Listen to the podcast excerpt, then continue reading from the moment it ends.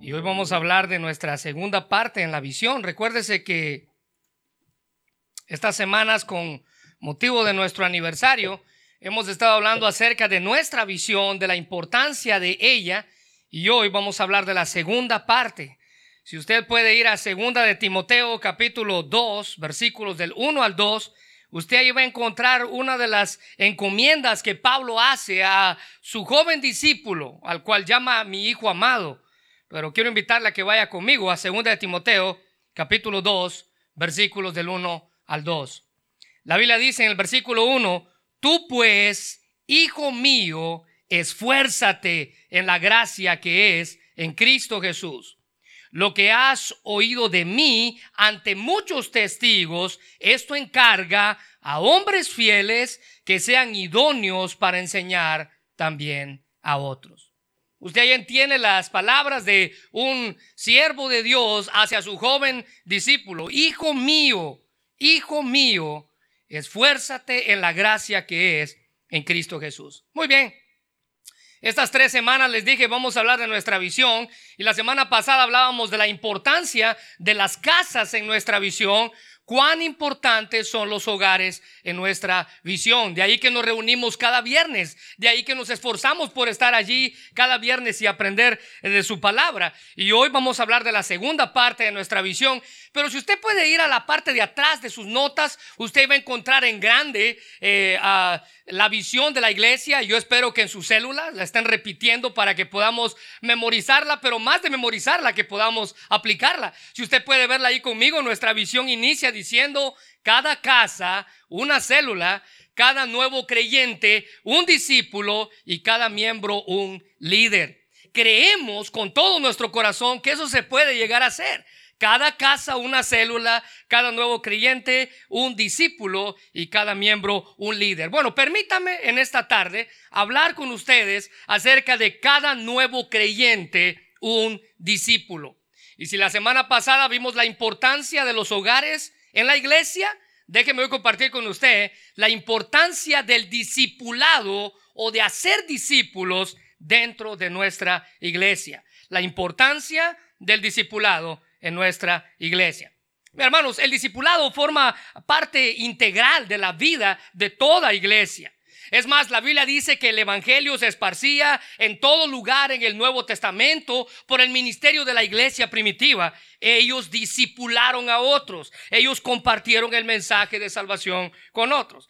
La Biblia dice que Cristo le dio importancia al discipulado.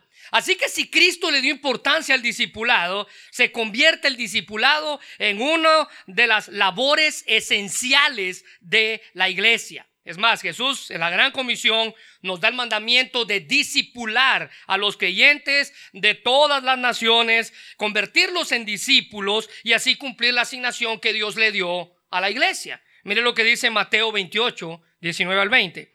Por tanto, id, y quiero que subraye esta frase ahí, hacer discípulos.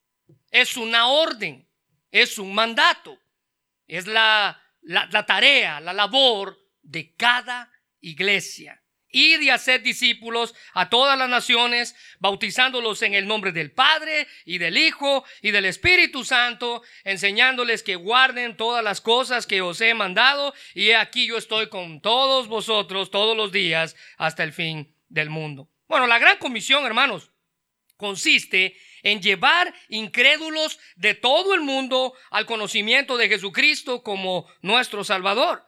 Él encargó eh, un simple mandato, hacer discípulos, hacer discípulos. Y un discípulo eh, básicamente es un alumno que se sienta a escuchar. Pero más que un alumno, un discípulo es un aprendiz que sigue a su maestro y aprende a su lado. Es decir, que el verdadero convertido ya es un discípulo. Él ya, el que, el que se convierte de, de, verdad, el que entrega su corazón a Cristo, el que cree en lo que Jesús hizo por él en la cruz, se convierte en un discípulo. Y él va a ser llevado por medio del Espíritu Santo. Eh, él va a recibir una, natura, nueva naturaleza, pero esa nueva naturaleza es una naturaleza que ansía conocer y ansía adorar a su Señor. Un discípulo es aquel que cuando sabe que está desobedeciendo, él reconoce, reconoce que está viviendo en contra de los principios de quien lo salvó. Pero el mandamiento supremo de Jesús aquí es para que nosotros no solamente seamos sus discípulos, sino que hagamos discípulos. No sé si se dio cuenta de eso. La Biblia dice ir y hacer discípulos. Usted no solamente tiene que ser un discípulo, usted tiene que hacer discípulos. A usted pasa de ser un simple discípulo a ser un hacedor de discípulos.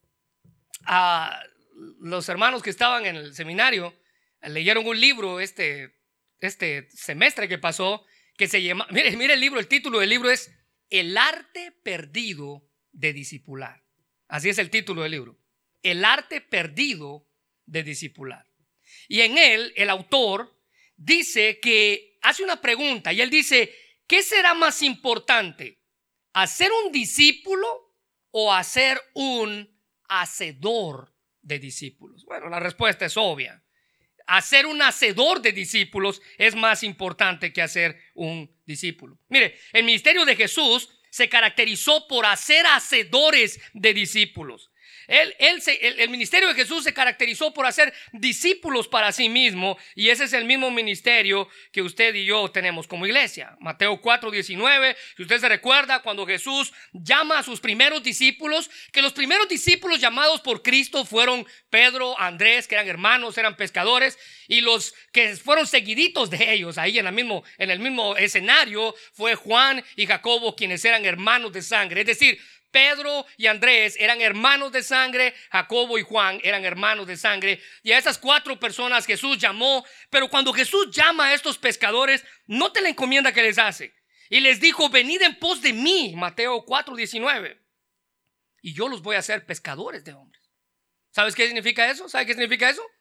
Hacedores de discípulos. Hermanos, el discipulado es ayudar a otros a seguir a Cristo de acuerdo con las instrucciones que se establecen en las escrituras. El discipulado implica ser un instrumento en las manos de Dios que busca ver la vida de Cristo reproducida por medio del poder del Espíritu Santo en la vida de un nuevo creyente. El discipulado tiene como propósito llevar a los inconversos a los pies de Cristo y encaminarlos hacia la madurez espiritual. Y si hay alguien que sabía cómo disipular personas en las escrituras, era el apóstol Pablo. Él le habló ahorita a su hijo amado Timoteo, pero note lo que Pablo le dice a la iglesia de Gálatas en capítulo 4, versículo 19. Hijos míos, note que la expresión que él usa, por quienes vuelvo a sufrir dolores de parto hasta que Cristo sea formado en vosotros. La meta del apóstol Pablo no era tomar a una persona por un par de meses y dejarlo después. La meta del apóstol Pablo era tomar a una persona y llevarlo hasta que Cristo sea formado en él y entonces él podía dejarlo. ¿Se da cuenta de eso? Hasta que Cristo sea formado en vosotros. Pablo guió a mucha gente muchas personas a Cristo, les ayudó a madurar espiritualmente. Y una razón principal del éxito del apóstol Pablo, que es más o menos lo que vamos a ver hoy, como maestro discípulo, escuche bien esto y anótelo, fue el interés profundo que él tuvo por las personas. Para él las personas no eran un número más. Tuvimos 12, tuvimos 15, tuvimos 20, tuvimos 100, tuvimos 200. No, las personas para Pablo no eran el número dos o el número tres.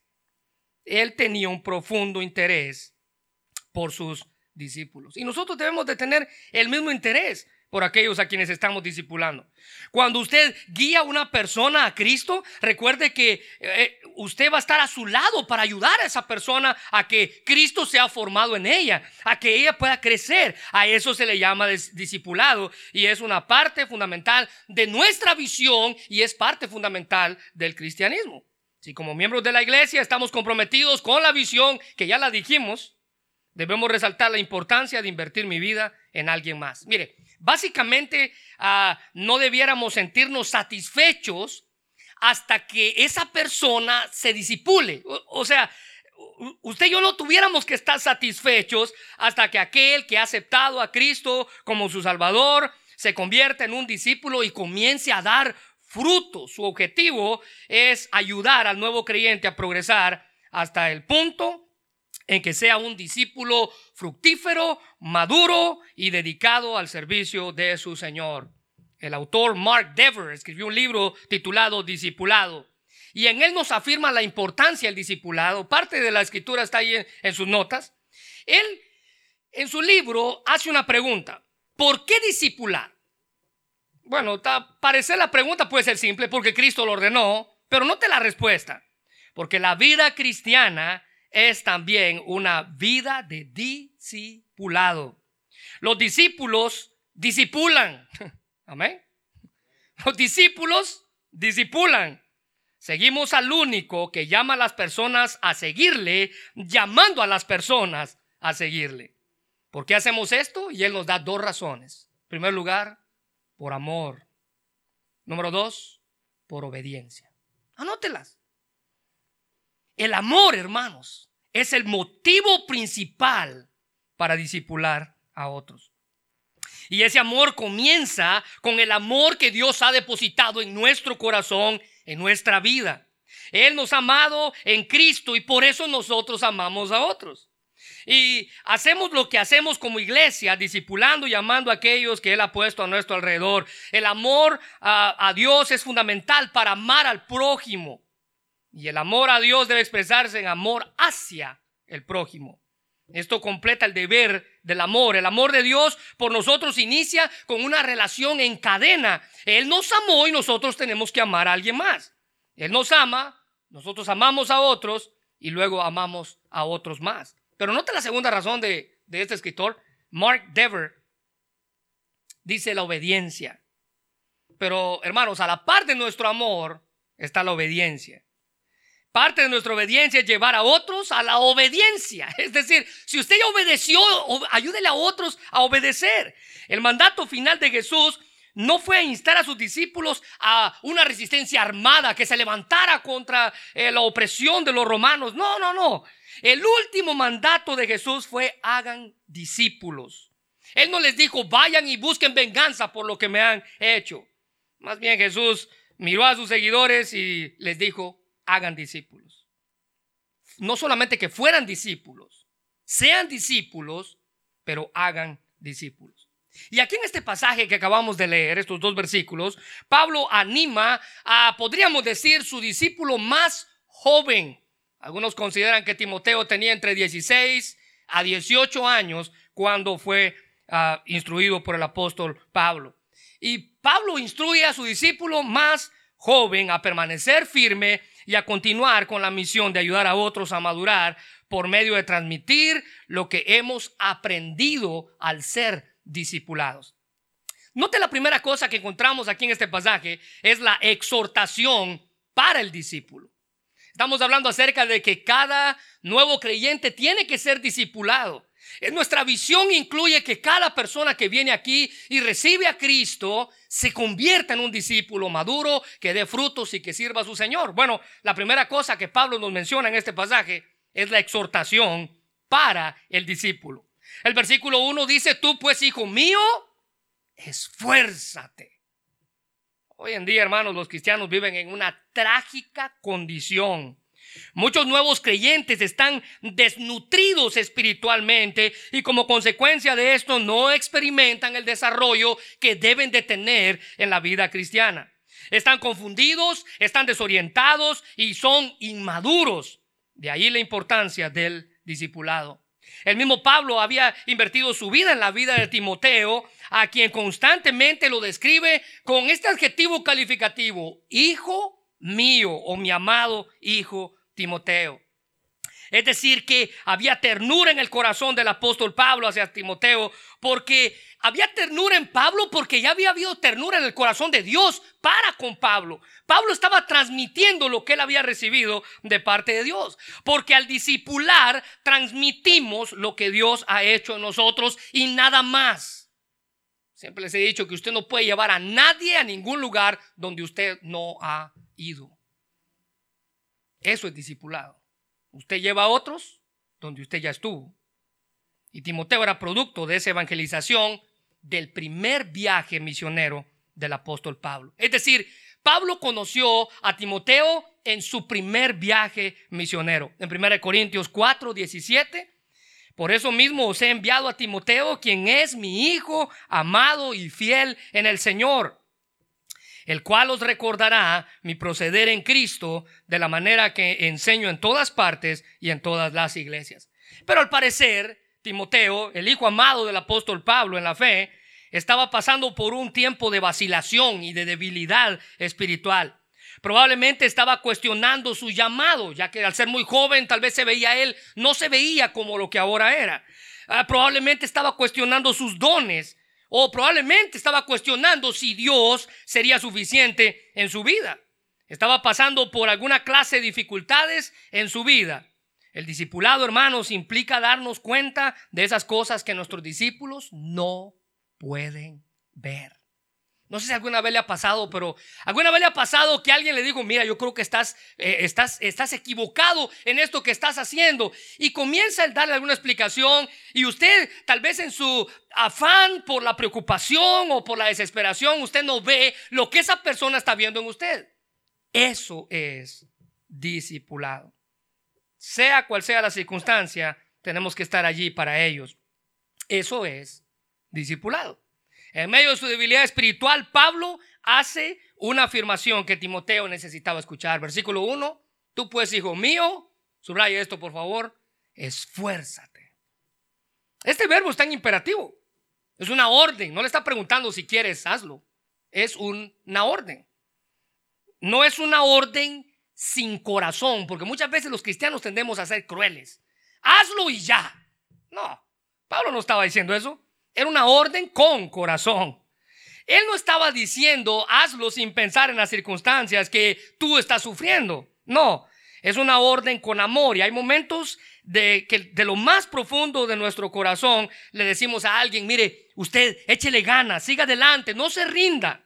Por medio del discipulado Dios usa personas para hacernos ver cosas que nosotros, por nuestro afán y preocupación, no estamos viendo. Es como si el problema y las circunstancias nos bloquean la vista, pero Dios usa a hermanos dispuestos a invertir su vida en otros para hacer ver nuestro error.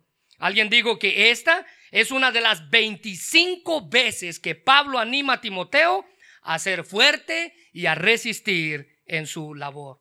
Mire, como discípulos necesitamos la misma exhortación.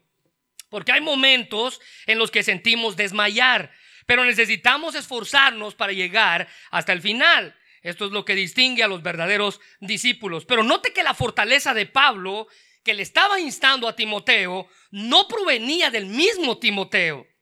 Mira el versículo 1. Esfuérzate en la gracia que es en Cristo Jesús.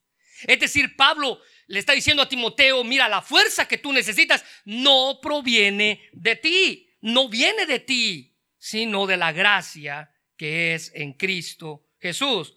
Y una mejor traducción de esto pudiera decir, por, por medio de la gracia que es en Cristo Jesús.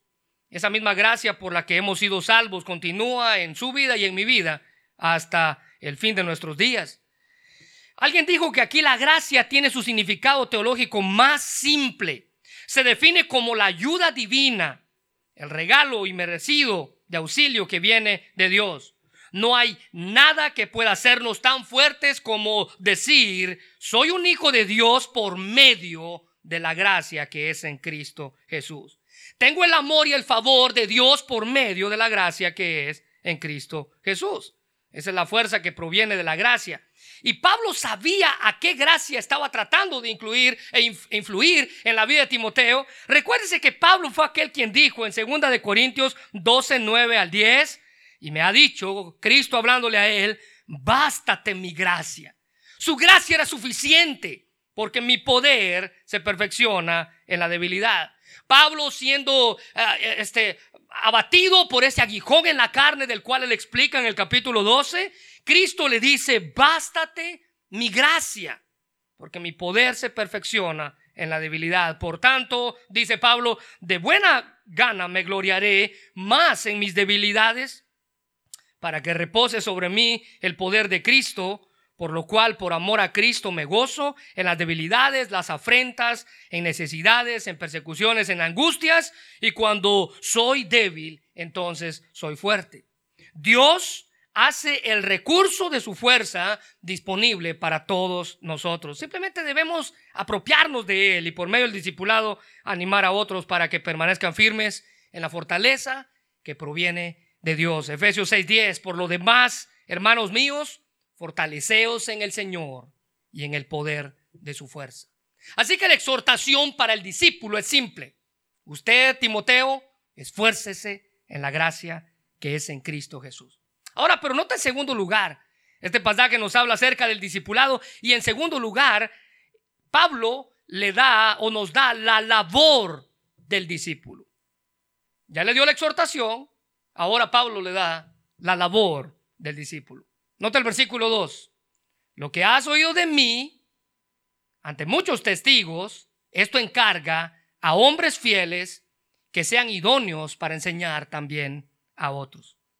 Hermanos, la labor del discípulo consiste en transmitir lo que ha recibido a otros. Recibió de gracia el mensaje del Evangelio, ahora él tiene la responsabilidad de transmitir a otros la misma gracia y el mismo mensaje de salvación. Alguien invirtió su vida en usted por medio de un discipulado, usted tiene la obligación de invertir su vida en alguien más. Así es como funciona la cosa con Dios. Así es como funciona el asunto con el discipulado. Yo recibo de gracia y yo doy de gracia. Mire, Jesús es nuestro mayor ejemplo. Él enseñó a sus discípulos, quienes después enseñaron a otros, quienes enseñaron a otros, quienes aún están enseñando a otros, y así por toda la historia de la iglesia primitiva hasta nuestros días. ¿Cómo cree usted que usted escuchó del Evangelio? Porque alguien aprendió de alguien más y ese alguien aprendió de alguien más y ese alguien aprendió de alguien más y así la cadena continúa. Mire, como discípulos tenemos la responsabilidad y quiero que anote eso si no está allí. Responsabilidad de pasar a otros lo que hemos aprendido. El discipulado, hermanos, es influencia. Y el apóstol Pablo es alguien que sobresale en el relato bíblico por su deseo de influir a otros a través del discipulado. A veces entendemos el concepto del discipulado y pensamos que con dar una simple lección ya cumplimos con nuestra labor. No, no es así. El discipulado es influencia, influenciar a otros, influenciar a otros. Ahora nota lo que un escritor dijo. ¿De qué manera usará usted su influencia. Bueno, tal vez usted nunca pensó en sí mismo como alguien que tiene influencia, pero la tiene. Usted fue creado a la imagen de Dios y su vida impacta a las personas que están a su alrededor. ¿Sabe cómo se llama eso? Testimonio. Escríbalo ahí. Por medio de nuestro testimonio influenciamos a otros para ser discipulados. Y aunque la enseñanza bíblica es parte fundamental de un buen discípulo, este va más allá, es influir a alguien, es invertir mi tiempo, es dar de mí hacia otra persona y ayudarle a llegar a donde yo estoy y si es posible que sobrepase mis expectativas. Siempre lo he dicho, usted no sabe a quién está discipulando.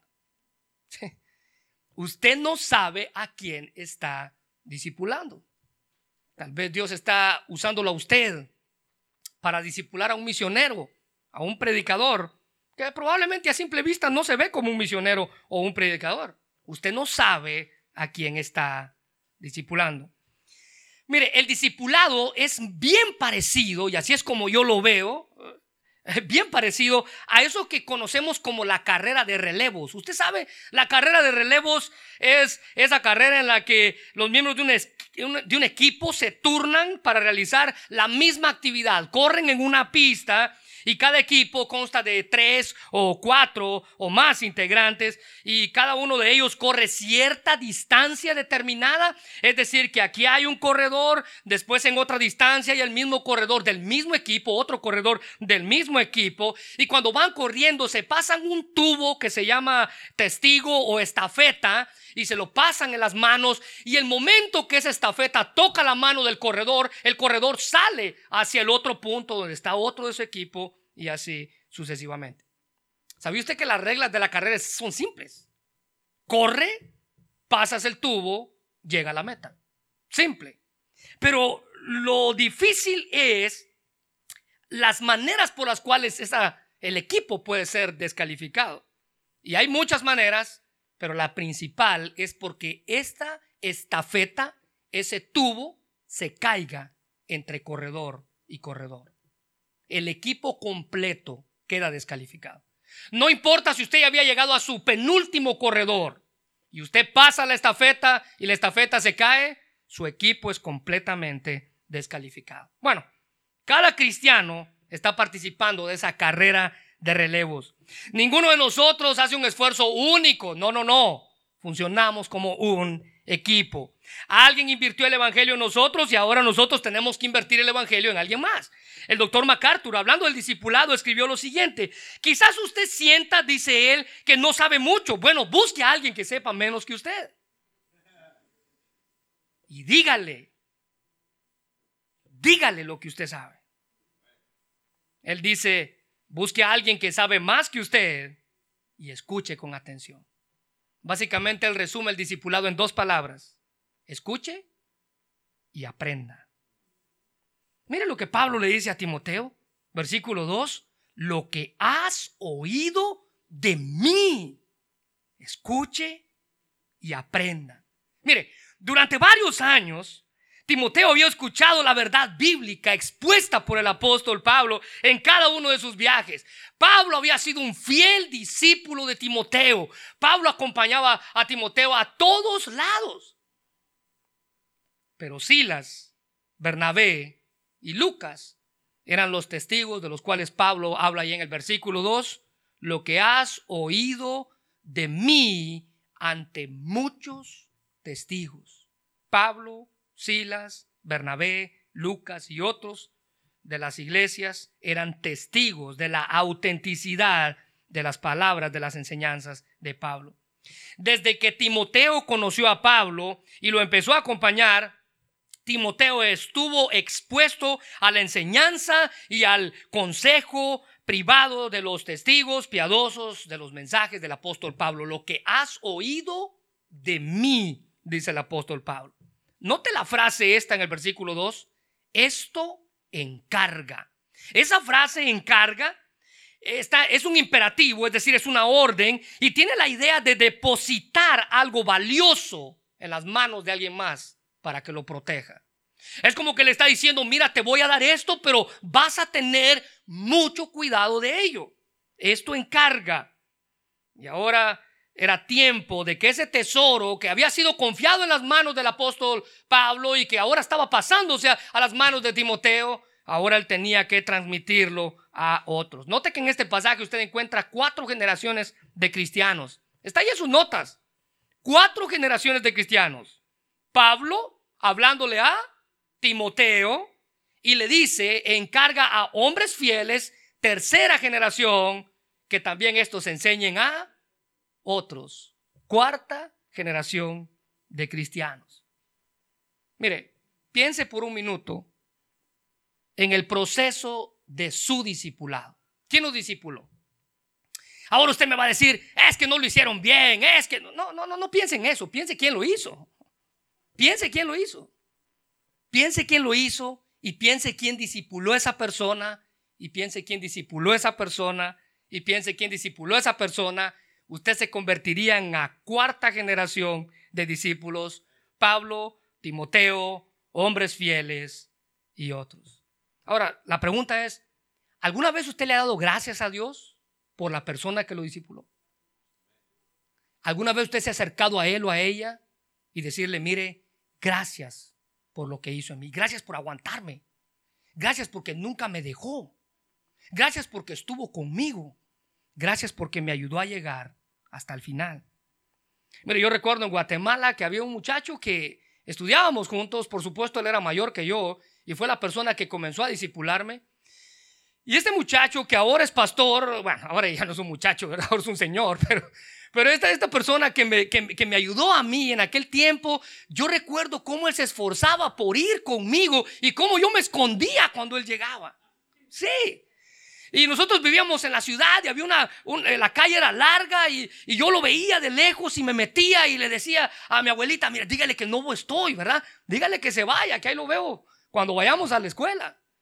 Y este muchacho estuvo y estuvo y estuvo y me enseñó y todas las dudas que tuve siendo un adolescente y siendo un nuevo en la fe, ese muchacho tomó su tiempo para enseñarme. Hace unos años lo encontré en el Facebook y le di gracias. Le dije, le escribí, le dije gracias por lo que hiciste conmigo, gracias porque nunca me dejaste.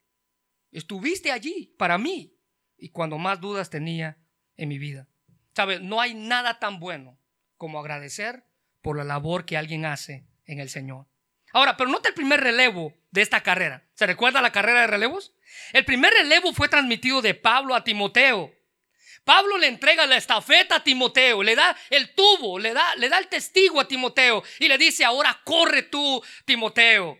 Ahora Timoteo tenía que correr la segunda etapa, como si fuera un relevo espiritual que tenían que pasarse el uno de oído al otro.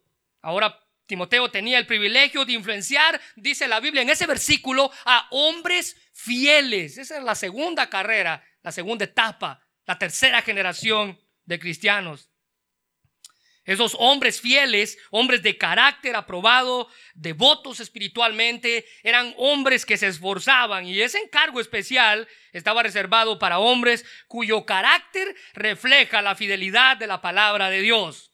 La tercera etapa, hombres fieles, pero esos hombres fieles tenían que correr la siguiente, la siguiente trecho y eso era enseñar a otros. Es un proceso de crecimiento.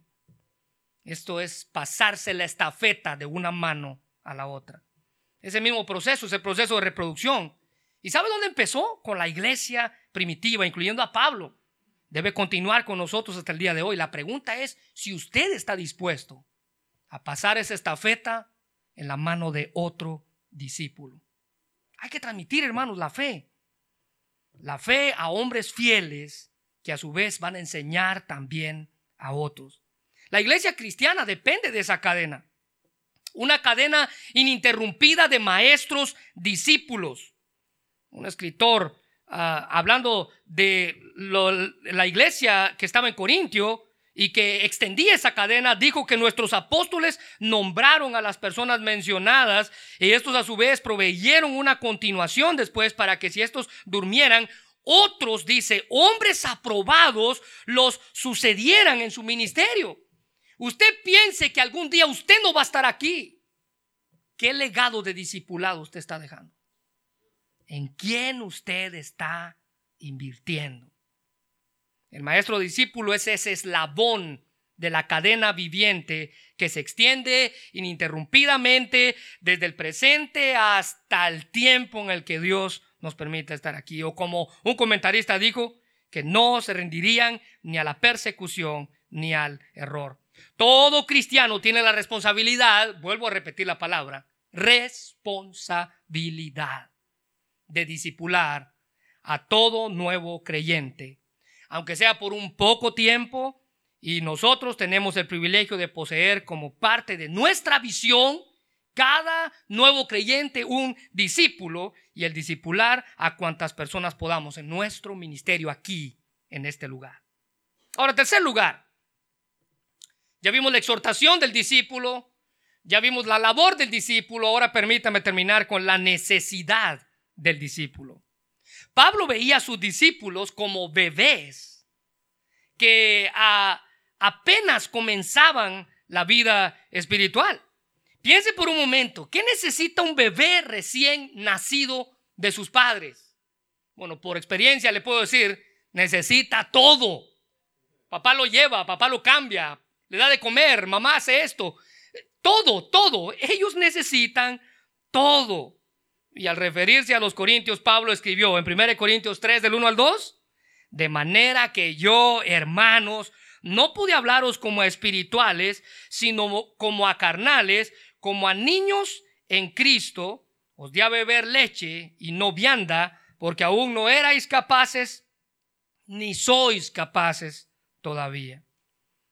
Pablo veía a los hermanos en Corintios que había pasado tanto tiempo y que ellos seguían comportándose como lo que eran, bebés espirituales.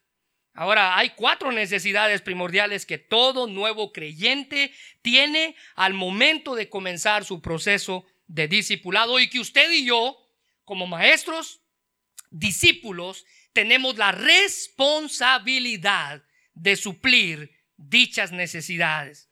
Para que esta persona comience a crecer y a madurar y a convertirse en los discípulos que Dios quiere de ellos, usted y yo, como miembros maduros de la iglesia, necesitamos proveer para cuatro necesidades. En primer lugar, el discípulo necesita protección.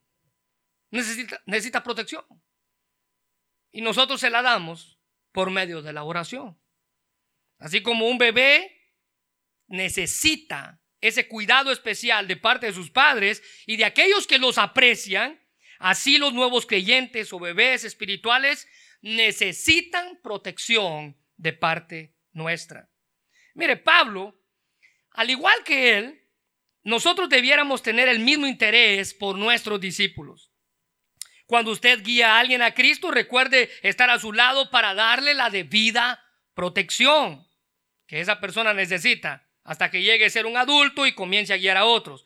Pablo tenía esa carga de cuidarles y de preocuparse por ellos, aun cuando sus discípulos no querían hacer lo bueno.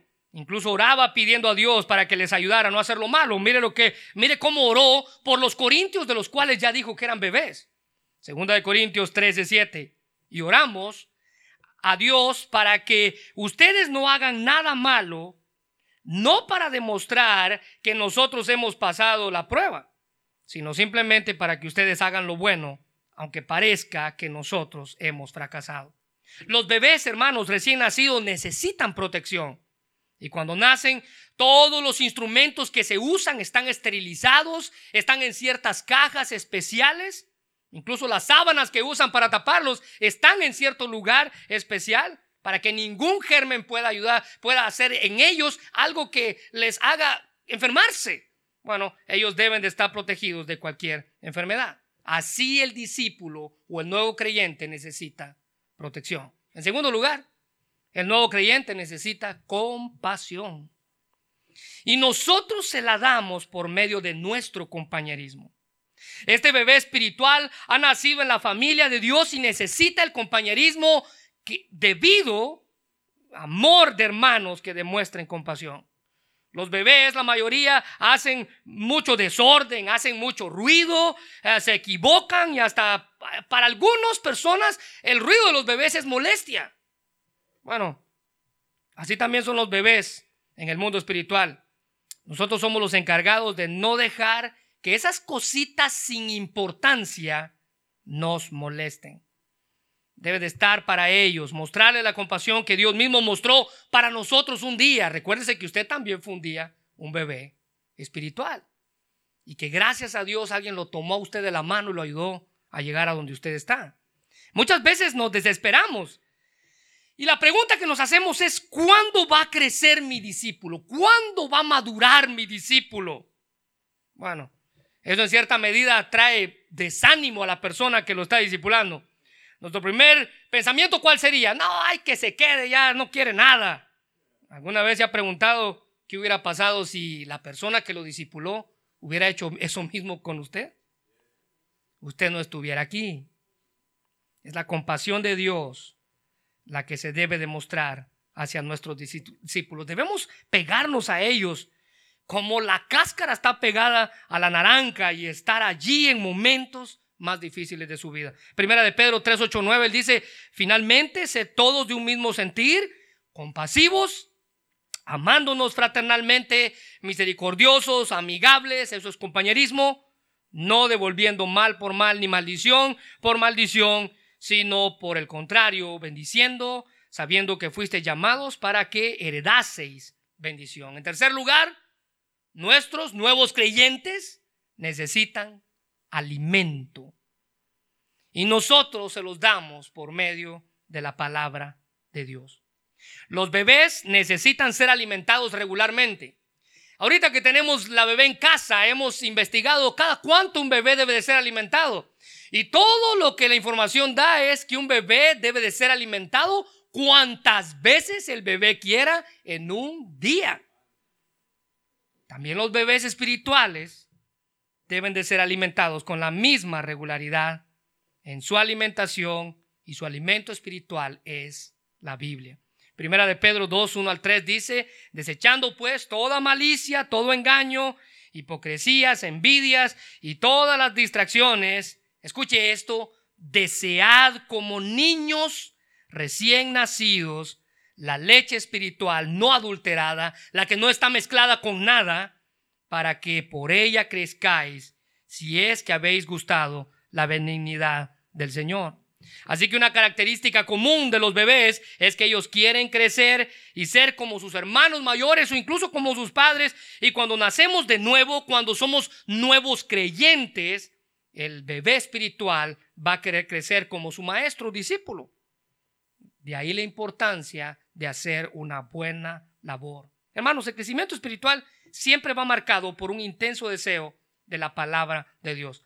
Desear la leche es un instinto natural en el niño, así como desear la leche eh, espiritual debe ser un instinto natural en todo nuevo creyente. Y por último, en cuarto lugar, los nuevos creyentes o los nuevos discípulos necesitan entrenamiento. Entrenamiento. Proverbios 22, 6 dice, instruye al niño en su camino y permítame tomar esa palabra de instruye. Significa estrechar, iniciar, disciplinar, adiestrar o instruir. La idea principal tiene que ver con entrenar a alguien para una competencia. Y esa es la clase de entrenamiento que los nuevos creyentes necesitan en su vida. Charles Spurgeon dijo que el sermón principal de tu vida lo predique su conducta los niños los entrenamos por medio de nuestro comportamiento. Los nuevos creyentes los entrenamos por medio de nuestras actitudes. Y nosotros damos nuestro ejemplo. No hay nada que pese más en la vida de un discípulo, de un nuevo creyente, que el ejemplo que su discipulador le pueda dar. Alguien dijo que la palabra convence, pero el ejemplo arrastra. Y usted y yo muchas veces ah, queremos que nuestros discípulos sean de cierta manera o actúen de muchas maneras que usted y yo no estamos dispuestos a actuar. Usted está errado. Primera de Tesalonicenses 2.11 dice, también saben, hermanos, que los hemos animado y consolado a cada uno de ustedes como hace un padre a sus hijos. Les hemos encargado que se porten como deben de hacer los que son de Dios, que los llama a tener parte en su propio reino y gloria. Y todo lo que le inculcamos a esos nuevos discípulos, eso es lo que van a hacer. Sea para bien o sea para mal. Así que todo lo que usted haga es lo que van a hacer. Tristemente hoy en día, nuestra boca dice algo que nuestros actos contradicen. Hay un proverbio suizo que dice, las palabras son enanos, pero los, e, los ejemplos son gigantes. Ellos necesitan entrenamiento y ese entrenamiento se lo damos por medio de nuestro ejemplo. Ahora, déjeme preguntar algo y ya con esto termino. El discipulado es parte fundamental del ministerio de nuestra iglesia. Es parte de nuestra visión. La pregunta que quiero hacerle a ustedes, cuán importante es discipular en su vida. Cuán importante es discipular en su vida. ¿O será que usted es aquel corredor que en medio de la carrera con el pedazo de tubo en su mano usted se cansó y se fue a sentar y dijo, ya no quiero más. La cadena se rompió porque un jugador ya no quiso correr. Bueno, el discipulado es parte fundamental del ministerio de nuestra iglesia. La pregunta es, ¿lo es para usted también? ¿Es importante para usted? ¿Es importante para usted el discipulado? Si usted responde sí, déjeme preguntarle, ¿a cuántas personas ha discipulado? ¿A cuántas personas ha invertido su vida? ¿A cuántas personas usted ha tenido el peso de decir, si alguien más lo hizo conmigo, yo lo tengo que hacer con él? Yo lo tengo que hacer con ella. El discipulado en la vida cristiana es una responsabilidad. No importa si usted tiene un año de ser cristiano. No importa si usted tiene 5 años, 10 años, 20 años. Todos tenemos la misma responsabilidad que radica en Mateo 28, 19 al 20. Por tanto, id y haced discípulos. Vamos a orar, Señor, te damos gracias por tu palabra, gracias por el privilegio que nos das de estar aquí en esta hora, Señor. Gracias por tu amor hacia nosotros, gracias porque nos das el privilegio de poderte servir, gracias porque en ti encontramos todos todo lo que algún día estuvimos buscando. Señor, ahora queremos darte gracias por todas las personas que han influenciado nuestra vida. Gracias Señor por los hermanos que un día tomaron de su tiempo, se sentaron con nosotros y nos instruyeron.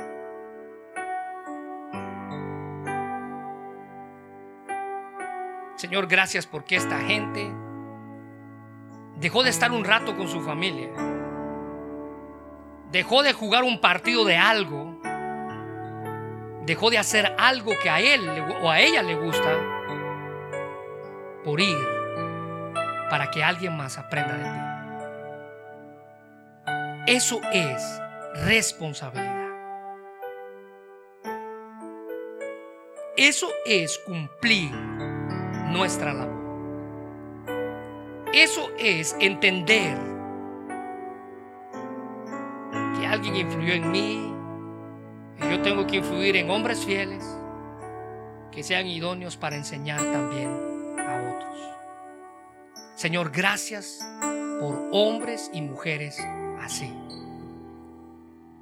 que han aprendido cuál es su lugar dentro de la iglesia Señor, constantemente hay gente que dice, es que no encuentro mi lugar en la iglesia, es que yo no sé dónde pertenezco en la iglesia. La respuesta es simple. Todos pertenecemos para discipular. Comencemos a hacerlo. Y tú vas a dar el respaldo, Señor, que necesitamos para que otros puedan conocer de tu amor y de tu misericordia. Te damos gracias por eso, Señor. Gracias por ejemplos como el apóstol Pablo. Gracias por hombres como Silas, Bernabé, que fueron instruidos por alguien y luego ellos fueron a instruir a otros. Gracias por los líderes de esta iglesia que fueron instruidos por alguien, ahora ellos instruyen a otros. Gracias por los misioneros, los pastores de esta iglesia, que fueron instruidos por alguien y ahora ellos instruyen eso se llama estar comprometido con la labor. Gracias Señor por lo que has hecho en este ministerio y en nuestras vidas. Déjeme hacer una pregunta a usted, hermano. ¿Está usted comprometido con discipular a otros? ¿Entiende su labor? ¿Entiende su responsabilidad? ¿A cuántos ha discipulado? Atrevería a decir que si usted es un cristiano de un año de edad y no ha discipulado a nadie, usted no ha entendido qué significa ser un discípulo de Cristo. Usted no ha entendido qué significa ser un discípulo de Cristo. Bueno, este es el momento para que usted se comprometa con Dios. Y le diga, Dios, gracias porque enviaste a alguien a que me disipulara. Ahora permite que yo disipule a alguien más. Dígaselo con todo su corazón. Dígaselo creyendo que usted va a hacerlo. Dios, gracias porque alguien me disipuló. Ahora yo voy a hacer eso con alguien más. Señor, gracias por la iglesia y gracias por este mensaje. Gracias por nuestra visión. Gracias por lo que nos has permitido hacer. Te pido que bendigas este tiempo y que seas tú, Señor, quien tenga cuidado de todas nuestras responsabilidades y labores dentro de este ministerio. Bendice este mensaje, Señor, en el nombre de Jesús.